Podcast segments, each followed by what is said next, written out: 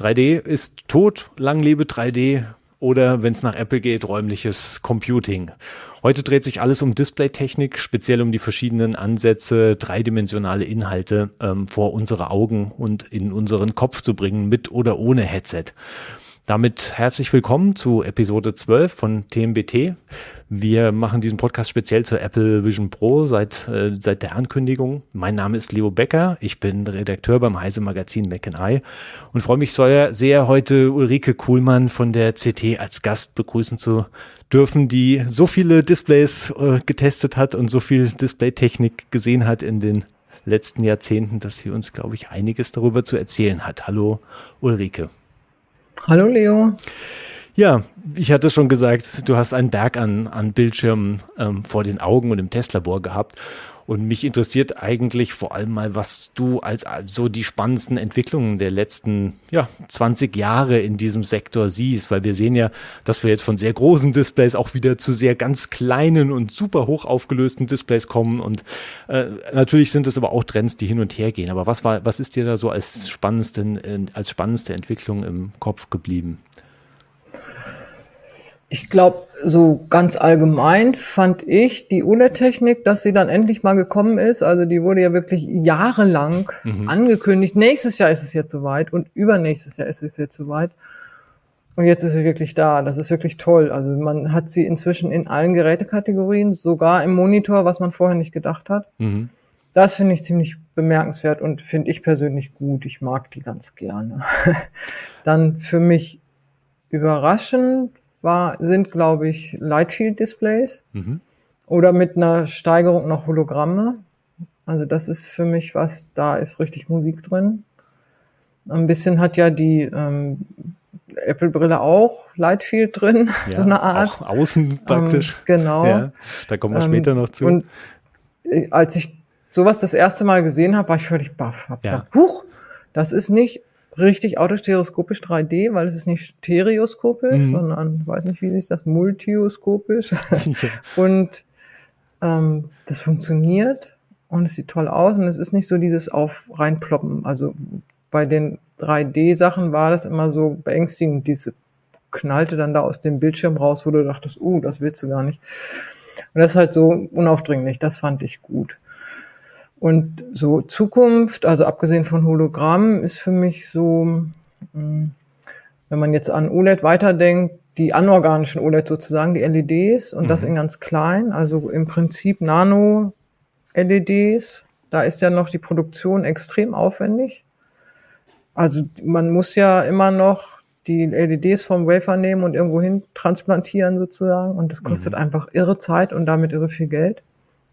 Und da hat Sony vor, ich weiß es nicht, 15 Jahren, das ist ewig her, auf einer CES mal ein Verfahren vorgestellt, das heißt Fluid Self-Assembly. Das gibt es in anderen Bereichen. Ähm, das war ein Display, tatsächlich ein LED-Display. Die kleinen LEDs organisieren sich selbst auf ihrem, auf ihrer Basis, also auf dem, wo die Transistoren sind. Und man, also jetzt so ganz grob gesagt, du schüttest so eine Flüssigkeit mit LEDs ähm, auf, den, auf das Trägersubstrat und dann organisieren die sich und gehen selbstständig an die Plätze. Mhm. Und wenn das geht, also wenn das funktioniert im Großmaßstab sozusagen, ja. nicht nur mal so für, weiß ich nicht, für 500.000 mal probiert und hat geklappt, dann ist es auch mit den Nano-LEDs möglich. Und dann sind wir in ganz anderen Bereichen.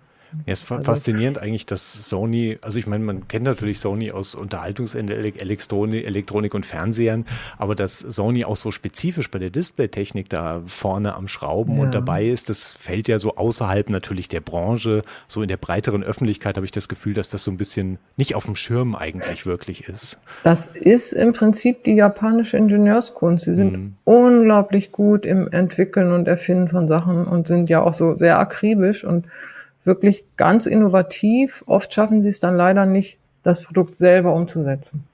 Das haben wir ja, ja. dann oft. Das haben wir Aber, ja jetzt auch ähm, wieder dann bei der Apple Vision Pro. Das sind ja Displays, die aller Wahrscheinlichkeit nach von, von Sony kommen. Genau. Und ähm, die sie ja auch in so Tech-Demos auch vorher mal vorgeführt haben. Es gibt da so mindestens ein YouTube-Video, in dem das halt alles präsentiert wird und wie toll das halt ist, diese briefmarkengroßen, hochaufgelösten Displays zu haben, die du dir halt direkt vors Auge, vors Auge ja. schnallen kannst. Aber äh, sie sind am Schluss steht halt ihr Name. Bei Apple steht ja sowieso, also Apple lässt es ja komplett unter den Tisch fallen. Da wird ja Sony überhaupt nicht erwähnt. Aber es ist halt natürlich ein Riesending. Und ohne dieses Display wäre, ohne diese Display-Technik wäre ja das, wäre die Vision Pro in der Form ja eigentlich gar nicht denkbar gewesen. Ja, und das ist tatsächlich echt typisch für Sony, ne? Also unglaublich hm. innovativ und unglaublich schlecht, selber ein Produkt draus zu machen. Also, ja. ja. Ja, bevor wir jetzt zu diesen, zu diesen aktuellen und zukünftigen Techniken konnten, wollte ich, kommen, wollte ich noch einen Blick zurückwerfen, weil du hast eben schon gesagt, es gab ja diese 3D-Inhalte, die einen so anspringen. Und das war ja gerade so bei diesem wilden Hype um 3D-Fernseher, ja, weiß nicht, 2014, 15, also da war es schon langsam wieder vorbei oder 2016 mhm. war es eigentlich schon wieder durch. Aber was waren denn da ursprünglich, was sind denn so diese Haupt, so die zwei Haupttechniken, um 3D-Inhalte halt auf einen Fernseher oder auf einen großen Bildschirm zu bringen?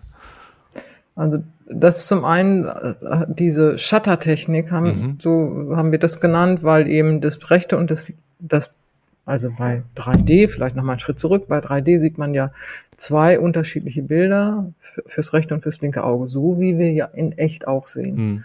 Und dadurch können wir überhaupt 3D sehen. Und bei den Shutterbrillen die machten tatsächlich das rechte und das linke Auge immer zu im Wechsel, so dass man immer nur mit einem Auge guckte, aber in, in sehr schneller Folge. Und am Bildschirm ja. wurde dann das Bild für das jeweilige Auge passend synchroni synchronisiert mhm. angezeigt, so dass man wirklich fürs rechte und fürs linke Auge unterschiedliche Bilder am gleichen Bildschirm hatte und dadurch war der 3D-Effekt da. Das ist die eine Technik. Mit, ähm, mit kann man Brille, sich schon vorstellen. Brille alles, ne? mit, Brille, mit Brille, ja. das war eine mhm. aktive Brille. Das war auch ziemlich nervig. Mhm. Ähm, erstens waren die Batterien ständig leer und zweitens waren die natürlich viel schwerer als eine normale ja. Brille, weil du hast ja die ganzen Akkutechnik. Das wäre heute nicht mehr so. Heute wären die viel leichter. Also wir machen das manchmal so. Man kann heute noch Projektoren kaufen, die diese Shuttertechnik beherrschen. Mhm.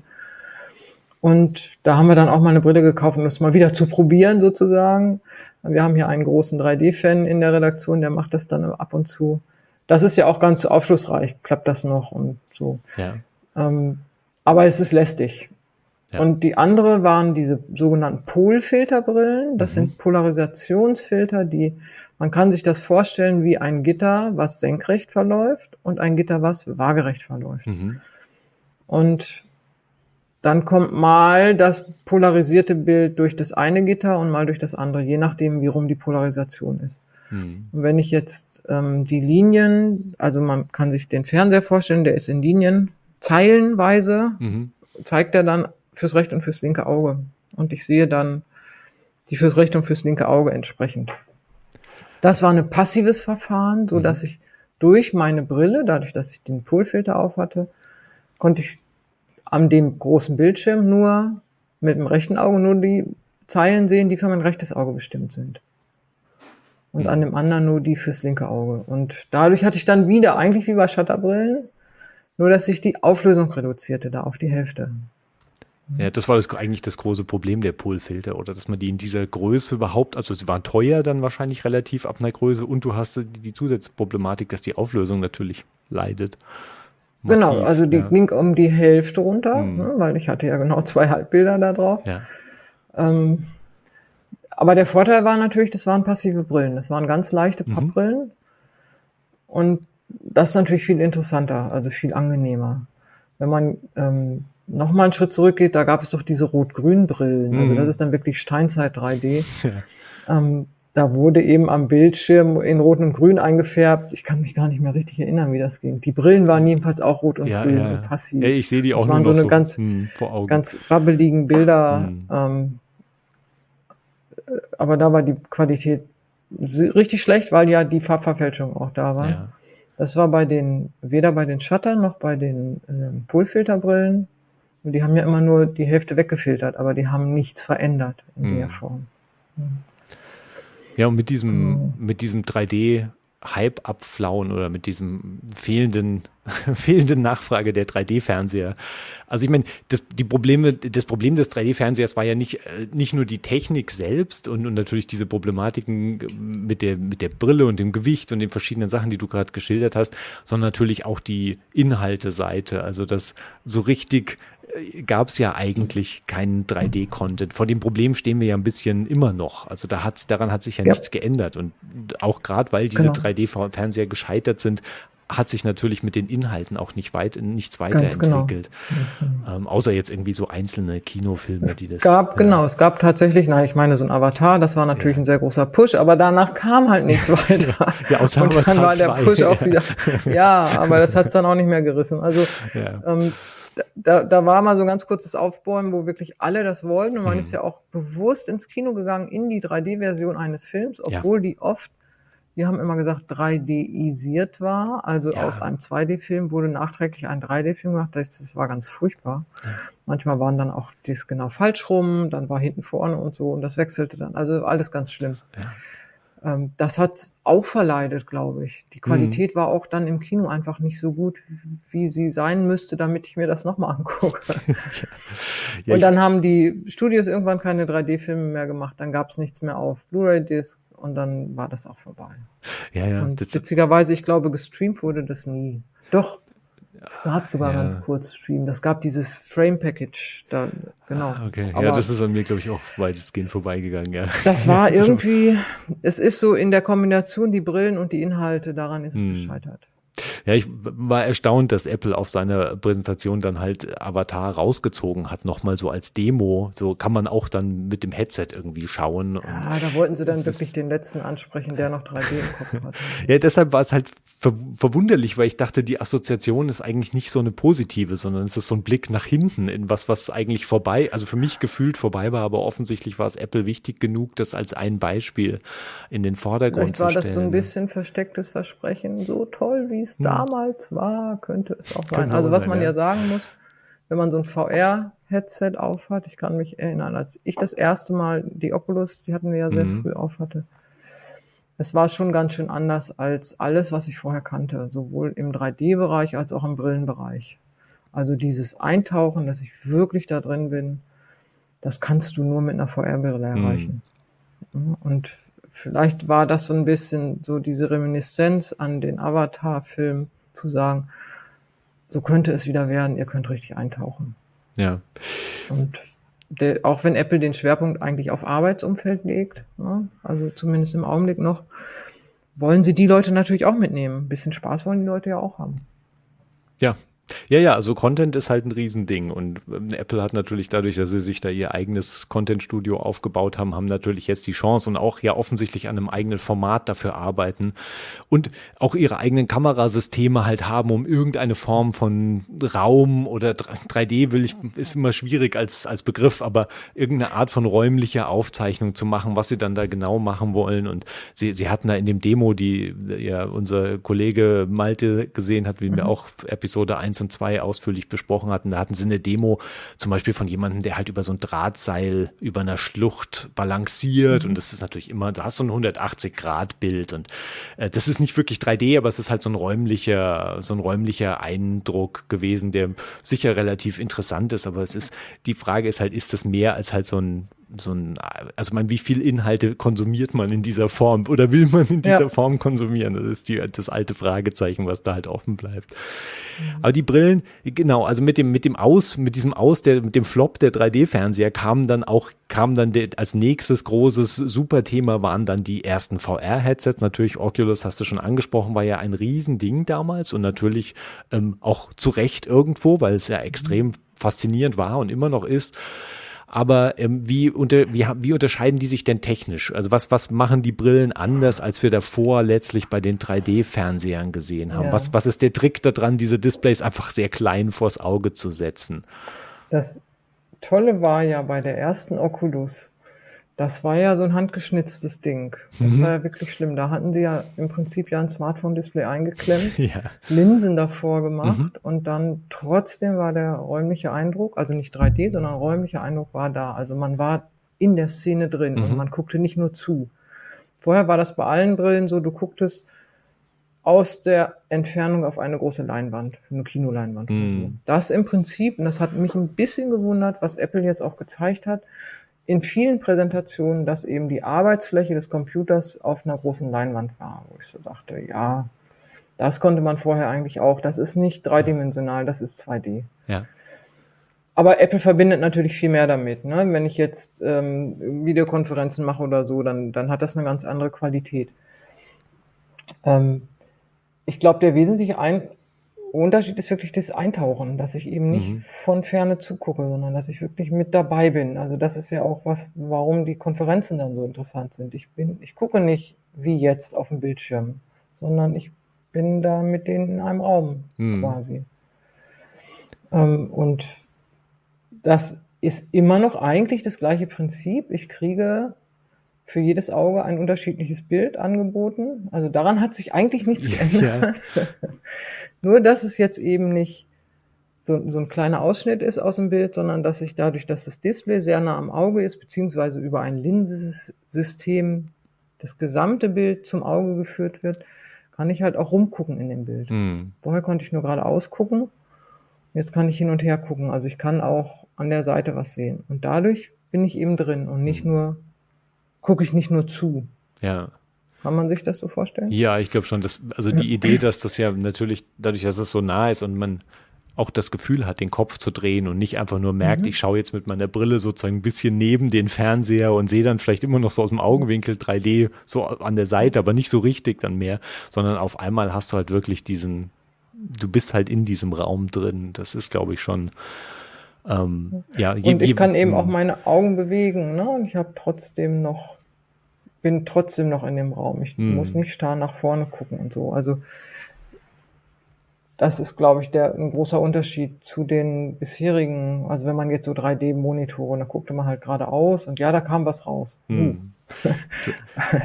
Jetzt geht man rein. Ja, ja, wobei du ja auch äh, schon ganz am Anfang angesprochen hast, äh, hast diese Lichtfeld, äh, Lichtfeld-Displays, ja. die ja auch, also offensichtlich mir ist noch keins vor Augen gekommen, deshalb ich stelle sie mir sehr faszinierend vor, aber vielleicht kannst du auch nochmal beschreiben, wie die eigentlich funktionieren, weil da sind wir ja wieder zurück eigentlich bei einem zweidimensionalen Bildschirm oder einer Fläche. Also der Bildschirm ja. selbst ist einfach ein normaler Bildschirm, wenn man so will. Ähm, Wobei, aber das ist ja in dem in der Brille ja der, auch. Ja, das stimmt, in der Brille normal. natürlich auch, aber ein normaler Bildschirm im Sinne von, ich stelle den auf meinen Schreibtisch und da, da steht dieses Display erstmal. Mhm, mhm. und, und ich brauche halt keine Brille aufzusetzen, um diese 3D-Inhalte darzustellen, aber ich habe trotzdem die Möglichkeit, ja, ein, eine Art 3D-Bild dann zu erzeugen mit dem Bildschirm. Mhm das Wesentliche bei diesen Lichtfeld- oder Lightfield-Displays ist, dass man hinter die Sachen gucken kann. Mhm. Also ich kann quasi um etwas drumherum gehen, was ich ja bei 3D vorher nicht konnte. Da ja. kann ich das zwar räumlich sehen, aber ich kann nicht. Also wenn ich jetzt einer Person gegenüberstehe und gehe zur Seite, dann sehe ich ja ihre Wange und nicht mehr die Nase. Ja, und dieses drumherum gehen, das kennzeichnet eigentlich Lightfield Displays. Mhm. Dass ich also das, den Raum wirklich einnehmen kann. Und das erreiche ich durch Linsenraster. Zum Beispiel, es gibt verschiedene Methoden, das, aber das ist so das, was heute genommen wird meistens. Ähm, ich sagen wir mal, ich habe so ein Linsenraster für je, jeden Bildpunkt, der ursprünglich mal ein Bildpunkt war. Mhm. Der hat, der ist dann zum Beispiel sind jetzt 16 Bildpunkte. Okay. Und ähm, jeder dieser 16 über, Lin über das Linsenraster verteilten Lichtstrahlen hat einen anderen Inhalt. Mhm. Also eine andere Lichtintensität. Denn Inhalte sind ja eigentlich nur verschiedene Lichtintensitäten und Farben. Mhm. Und wenn, wenn ich jetzt zum Beispiel einen, oh Gott, jetzt muss ich die Auflösung, jetzt müsste ich mir jetzt gerade ausrechnen, aber sagen wir mal, ich habe 2000 mal 2000 Pixel ja. und teile das aus auf in so ein Viererraster? Dann habe ich aber nur noch 500 mal 500 Pixel für einen Bildpunkt. Das mhm. heißt, das reduziert sich drastisch. Mhm. Ähm, darum ist eine Voraussetzung für Lightfield Displays ist ganz hohe Auflösung. Also ohne hohe Auflösung kann ich das vergessen. Oder mhm. es gibt noch eine Möglichkeit. Ich kann mit einem zweiten Backlight arbeiten. Das, ist, das hat eine Firma mal gezeigt, ähm, wie hieß die? Layer? Nee, ich weiß es nicht mehr. Auf der Display Week habe ich das gesehen. Ziemlich cool, war so für äh, Smartphones auch. Ist aber ein ganz anderer Ansatz. Also diese, diese Mikrolinsen, das, was Apple letztendlich auch an seinem Frontdisplay nimmt. Da sieht man ja so ganz dünn die Augen dadurch. Mhm. Die sind ja nicht so, also Meta hatte das 2021 vorgestellt. Da war das so sehr plakativ. die hatten im Prinzip ein Smartphone-Display draußen auf die ja. Brille geklebt und da wurden die Augen eingeblendet. Aber nicht 2D, sondern auch mit so einem Linsenraster. Ja. Aber es sah so ein bisschen creepy aus. Ja. Das hat Apple ja deutlich besser gemacht. Die Augen liegen jetzt sozusagen auch auf der, auf Ebene, der Ebene, des Gesichts. Ne, die stehen also nicht mehr hervor, ja, ja. sondern sie sind da. Also man guckt im Prinzip in die Brille rein hm. als Außenstehender und ich sehe, ah, da im Hintergrund liegen auch die Brillen, äh, liegen auch die hm. Augen. Das ist also sehr geschickt. Aber das Prinzip ist im Prinzip eigentlich auch ein Lightfield-Display, mhm. denn ich muss ja auch ein bisschen von der Seite gucken können. Hm. Die Augen dürfen nicht zweidimensional abgebildet sein. Genau, ja, ja. Also das darf die, die Illusion darf nicht zerbrechen, wenn man seine Ganz Position genau. im Raum, also als genau. Beobachter oder als Gegenüber des, ja, ja, ja. des, des Headset-Trägers, ja. Genau. Und für den Headset-Träger ist es ja ganz egal, der sieht sich ja nicht, ja. aber von außen. Und ich finde, das ist ziemlich gut gelungen. Also diese, mhm. das sozusagen das Bild zu verteilen, in, in, dadurch, dass die Strahlen in verschiedene Richtungen gehen, jede hat eine andere Intensität, habe ich eben eine Abbildung die ich auch von der Seite gucken kann. Ich kann also, um, wenn ich dem Träger der Vision ent, äh, gegenüber sitze und lehne mich zur Seite, dann sehe ich seine Augen halt auch ein bisschen von der Seite. Ja, es war faszinierend, obwohl ich mir immer noch die Frage stelle, der Aufwand, den sie dafür betreiben, ist halt so immens. Also das ist natürlich ja. eine faszinierende Funktion und das war ähm, Apple offensichtlich auch extrem wichtig, dieses, diese Funktion zu integrieren und deshalb haben sie diesen Wahnsinnsaufwand betrieben. Aber ich meine, es kostet dich Akkulaufzeit, es kostet dich einen solchen, also es kostet dich mehr, weil halt das ganze, die ganze Hardware teurer wird und am Schluss hast du als Träger ja relativ wenig davon, sondern es ist ja nur für dein Gegenüber gedacht und nur für eine Person, die plötzlich in den Raum kommt oder die dich halt von außen sieht, weil für dich ändert das nicht wirklich was daran, weil du siehst ja sowieso durch die Brille die Umgebung, ne? Und ähm, trotzdem ist du siehst ja nicht äh, wirklich. Ja, erstens siehst du ja nicht wirklich ja, ja. die Umgebung, sondern die Kamera. Ja. Ähm, aber ähm, ich glaube, das ist es gibt zwei Gründe. Zum einen unterscheiden sie sich dadurch auf den ersten Blick von anderen hm. VR-Headsets. Das ist, glaube ich, erstmal ganz wichtig. Und das zweite, aber mindestens genauso wichtig, ist, dass das schon also ja nicht schön ist, wenn ich in den Raum komme, da hat jemand eine Brille auf, vielleicht hebt er kurz den Kopf und redet mit mir, aber dann denke ich, setz doch mal die Brille ab, wenn du mit mir ja. redest. Weil wir möchten die Leute mit den Leuten kommunizieren, indem wir auch Augenkontakt aufnehmen. Ja. Und diese Illusion, die bietet halt die, ähm, dieses Außendisplay. Und das ist, glaube ich, extrem wichtig, um mm. die mhm. Akzeptanz solcher Brillen zu erhöhen. Denn die Akzeptanz ist nicht nur die des Trägers, sondern mm. auch die der Umwelt. Und wenn ich die dadurch erhöhen kann, dann habe ich viel gewonnen. Mm. Ja. Und ich, ich glaube schon, dass das, also auch wenn, wenn es manchmal ein bisschen beängstigend aussieht, ja. also wenn man so denkt, ich weiß genau, dass da nur ein Display ist, ähm, hilft es mir. Es ja. hilft mir einfach, das zu akzeptieren. Und ich sage meinem Gegenüber nicht automatisch sofort, kannst du mal bitte die Brille abnehmen, sondern ich gucke ihn an und sage, aha, mh, ist das gut oder irgendwas. Hm. Ja, ich bin, das ist viel wert. Ich, ich bin gespannt, wenn das, wenn, wenn diese, diese Form von Brillen oder jetzt die Vision Pro spezifisch, wenn die tatsächlich sich in dem in der Alltagsöffentlichkeit zeigen, eines ferneren Tages, ähm, wie da die Reaktionen drauf sind. Ich meine, abgesehen davon, dass das Headset ja ein relativ statisches Headset am Schluss ist, aber im, also ich meine, im Flugzeug wird man Leute sehen oder im Zug wird man vielleicht mal irgendwann Leute sehen, die tatsächlich dieses Headset tragen und dann ist es schon interessant, wahrscheinlich zu beobachten, wie die Interaktion, wie natürlich das halt ist. Also sprichst du dann, wie seltsam es halt ist mit dieser, mit dieser Person ja. mit diesen, naja, nicht virtuelle Augen, aber halt mit diesen digital durchgestellten Augen und mit dieser Person zu sprechen, weil es natürlich trotzdem, das Headset lässt sich ja nicht wegdenken. Also es ist ja immer noch zu groß wahrscheinlich. Mm, aber es sieht ja so aus, weil es eben auch mm, nicht vorne drauf ist, so wie, hm. bei der Metabrille, sondern weil es wirklich auf Höhe der Augen hm. liegt, also quasi in dem Helm drin, sieht es ja tatsächlich so aus, als würde ich die Augen der Person sehen. Also das hat mhm. Apple ja wirklich hervorragend umgesetzt. Und ich glaube, das ist dann okay. Dann ist es nicht so creepy. Mhm. Und wenn ich mir jetzt vorstelle, sagen wir mal im Zug, ich sitze jemandem gegenüber, der mh, hm, mit so einer Brille auf hat und der guckt hoch und fragt irgendwas oder der Schaffner kommt und will die Karten sehen oder so. Dann ist es, glaube ich, hilfreich, wenn da so Augen zu sehen sind. Hm, ja, für so kleine Interaktionen. So, ne? ja. Mhm. Ich, ich, glaube, bei einem längeren Gespräch wird man am Ende auch die Brillen abnehmen. Ja, hoffentlich. Interessant wäre es, wenn fünf Leute mit einer Brille in einem Raum stehen. Ja. Dann brauchte man das eigentlich nicht. ja, ja, dann, dann sind, kann man davon ausgehen, dass diese fünf Leute ja auch wieder in, in, in einem eigenen virtuellen Raum sind. Da gibt es ja auch Konzepte, die Apple ja, ja, eben, zumindest eben, auf der Entwicklerkonferenz genau. gezeigt hat. Und die sind dann alle natürlich in diesem virtuellen Raum und sehen ja dann ihre komplette digitale Repräsentation. Also sehen sich selbst ja. ohne Brille gegenseitig, was auch wahrscheinlich relativ komisch erstmal sein wird, zumal diese dieses Avatar oder was auch immer man, wie man genau. auch die digitale Person ähm, war, ist, ist Apples. Diese digitale Begriff, Person ist ja auch ja. wichtig für die, für das Abbild der Augen. Ne? Also mhm. man soll genau. ja seine Augen erstmal aufnehmen. Das ist erstmal die Basis und dann werden nur noch die Bewegungen gegengerechnet. Sonst mhm. wäre der Rechenaufwand ja extrem hoch. Ja. Und das wenn ich ja aber schon den Avatar habe, dann ist es ja überschaubar.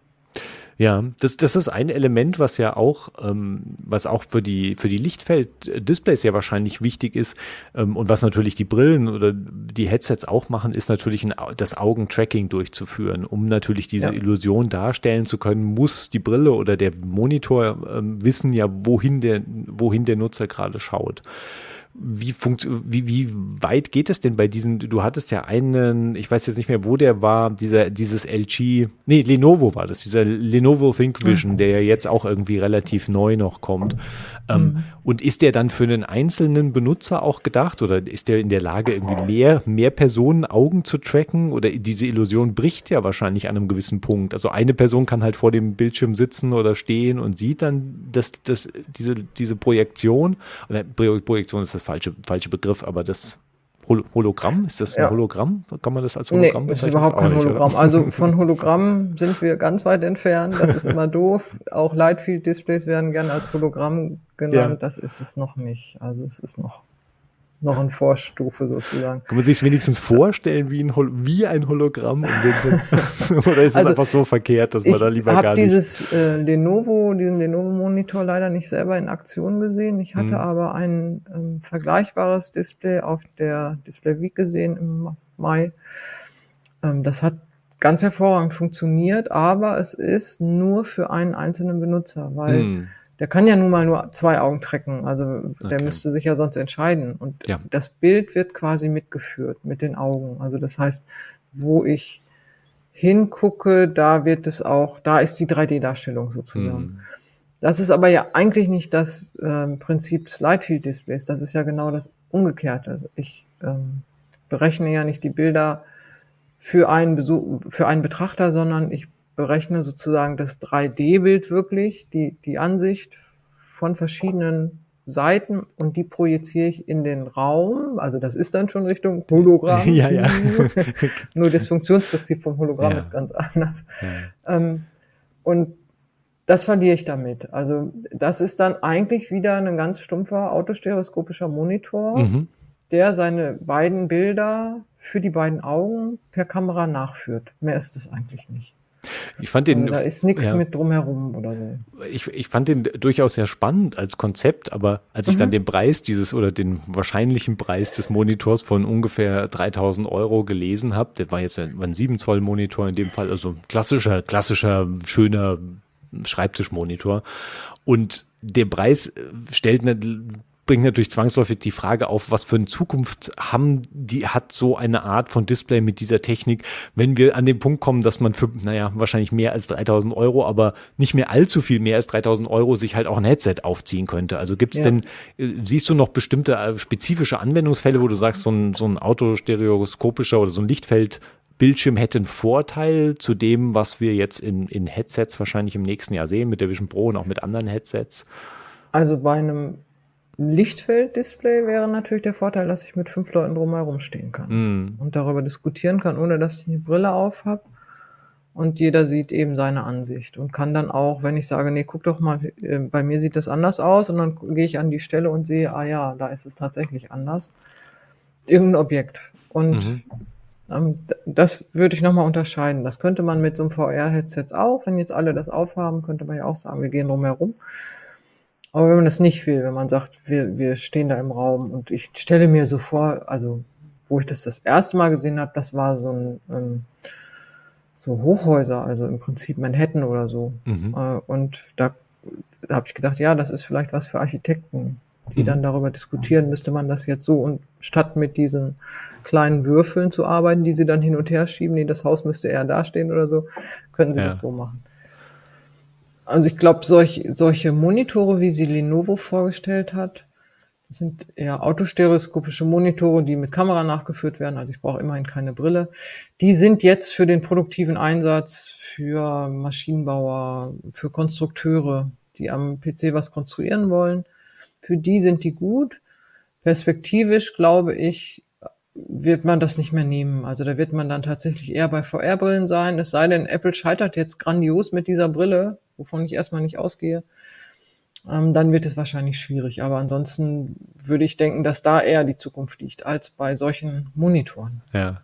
Ich will noch auf ein kleines Detail kommen, wo ich sehe, dass immer wieder Verwirrung äh, entsteht und das ist gar nicht spezifisch äh, 3D Technik, aber es ist auf jeden Fall Display-Technik. Und zwar diese Unterscheidung zwischen Mikro, also Apple hat es ja jetzt als Mik seine Displays von der in der Vision Pro als Micro OLED bezeichnet. Oder das heißt irgendwie auch OLED on Silicon ist glaube ich auch so ein Begriff. Ich weiß nicht, was für dich da der der Hauptbegriff ist, aber diese Unterscheidung zwischen Micro OLED und halt Micro LED, was ja auch jetzt immer wieder als eine sehr interessante, eigentlich auch noch Zukunftstechnik bis jetzt. Oder naja, so, so, wir sind so an der Grenze dazu dazu, oder? Also so die ersten Sachen mit Mikro-LED gibt's gibt's schon langsam. Mhm. Aber dass du, die, die, was ist da der, wo sind da die Unterschiede und also eigentlich sind, wenn man es jetzt ganz platt macht, sind Mikro-LEDs die anorganische Variante der Mikro-OLEDs. Also mhm. OLED sind ja, ist ja ähm, eine Leuchtschicht, eine organische Leuchtschicht. Wenn du Strom dadurch fließen lässt, dann ähm, leuchten die. Wandeln also die Energie in äh, Licht um. Mhm. Und Mikro-LEDs sind eigentlich, wie man die klassischen LEDs kennt, nur in ganz klein. Ähm, mhm. Stecke ich Strom durch, leuchten sie auch. Das Problem bei den Mikro-LEDs ist, dass ich, ähm, dass die super klein sind und dass ich, wenn ich ein farbiges Display haben will, muss ich die übertragen von ihrem Ursprungswafer, auf dem sie gezüchtet werden, auf meine Platine oder auf mein Substrat also auf meinen neuen Träger, wo die Transistoren drauf sind zum Ansteuern des Displays. Ähm, und ich kann nicht rote, grüne und blau nebeneinander äh, aufwachsen lassen und dann sagen, das ist jetzt mein Display. Das ist eben bei diesem Micro-OLED mhm. anders, was Apple genommen hat. Das ähm, wird tatsächlich als Ganzes produziert. Ich muss also mhm. nichts transferieren, sondern ich nehme das Display, so wird es gemacht und so nehme ich es für die Brille. Das ist natürlich viel effektiver als alles, was man im Augenblick mit kleinen LEDs machen kann. Also man kann sich gar nicht vorstellen, wie, wie klein diese LEDs dann sind. Also wenn man jetzt ein 4K-Display hat, das hat 8 Millionen Pixel. Ich brauche aber in Wirklichkeit ja 24 Millionen, weil ich ja RGB habe. Das heißt, mhm. für ein Micro-LED-Display mit 4K-Auflösung, was ja dem Display bei Apple entspricht, brauche ich 24 Millionen kleine LEDs. Wenn man jetzt drei LED, 300 LEDs auf einmal nehmen kann und transferieren kann, jetzt müsste ich mal eben nachrechnen, wie viel das dann sind. Also 24 Millionen geteilt durch 300, dann muss ich 80.000 mal greifen. Das dauert. Die muss ich platzieren hm. mit so einem Stempel. Mhm. Und 300 ist schon ziemlich viel. Das hat der Samsung gesagt, das, das können sie inzwischen. Da sind sie sehr stolz drauf. Aber es dauert halt ewig lange. Das ist viel zu teuer für die Produktion. Deswegen ja. sind im Augenblick solche Mikro-OLEDs viel billiger. Mhm. OLED weiß man ja, einbrennen, anorgan, äh, organische Substanzen ist immer ein bisschen schwierig. Da wären eigentlich die ähm, Mikro- bzw. Nano-LEDs, ist dann noch eine Stufe kleiner, mhm. die wären eigentlich richtiger. Äh, die sind auch super hell. Die Helligkeit brauche ich gar nicht unbedingt im Augenblick für diese Brille. Das ist mehr so Ähm, für AR-Brillen, da brauche ich ja eine viel größere Helligkeit. Wenn ich das in einem VR-Display habe, also in so einem Helm sozusagen, sage ich jetzt mal, in so einer geschlossenen Brille, da kommt ja kein Licht von außen rein. Das heißt, ich brauche auch nicht so eine große Helligkeit. In dem Moment, wo ich das öffne, brauche ich eine viel größere Helligkeit. Das ginge mit äh, kleinen LEDs, also anorganischen LEDs, aber nicht mit den OLEDs. Die sind dann nicht hell genug. Hm. Die, deswegen mein, mein äh, dieses Fluid Self Assembly, wo ich dann diese 24 Millionen LEDs einfach auf die auf das Substrat schütte und die gehen von selbst an den Platz. Das wäre natürlich ideal. Hm. Ja, das hat Malte auch erzählt äh, von seinem äh, Vision Pro Demo, dass das wirkt nicht wirklich dunkler, aber er hat ge äh, gesagt, in dem Moment, in dem er die Brille nach diesen 30 Minuten ausgezogen hat, hat er gemerkt, okay, die Umgebung, die, es war natürlich insgesamt so ein gedimmter Raum, mhm, aber mhm. er hat halt gemerkt, da ist trotzdem, die, die echte Umgebung ist halt deutlich heller gewesen ja. als das, was ihm die Brille als Umgebung durchgestellt hat. Das verwischt natürlich das Gehirn, gleicht das ja natürlich wahrscheinlich sehr schnell aus, so dass das, ne, wir brauchen ja auch, genau, wir brauchen ja auch gar nicht, wenn man so eine Brille aufhat oder überhaupt, wenn man im Dunkeln ist, dann muss das Bild gar nicht so hell mhm. sein. Das ist schon okay. Und das würde komisch aussehen, wenn dann die projizierte Umgebung mhm. auf einmal so knallehell ist. Also das ist gar nicht nötig. Das ist ja auch, im Grunde genommen ist es angenehmer, wenn es nicht so ja. hell ist. Es ist nicht so anstrengend. Mhm. Okay. Ähm, Aber bei so einer, mit so einem LED, also mit einem anorganischen äh, Leuchtstoff sozusagen, da könnte ich sogar brauchte ich diese ganze ja. Abgeschlossenheit nicht. Jetzt muss ich ja gucken, dass es alles dicht ist. Dadurch mm. schwitze ich unter der Brille. Das ist für Brillenträger schwierig und so. Jetzt stell dir vor, du hättest diese Displays in super hell und du brauchtest es nicht mehr abschotten. Das wäre ein irrer Vorteil. Leider mm. ist es noch zu also, teuer.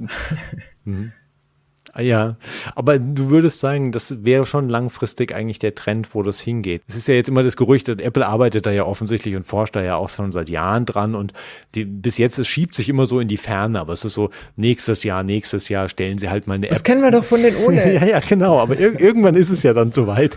Ähm, nächstes ja. Jahr stellen sie vielleicht, ähm, wollen sie es irgendwie in die Apple Watch bringen, die ja so, sagen wir mal, ein 2 Zoll Display ungefähr hat oder so 1,9 Inch.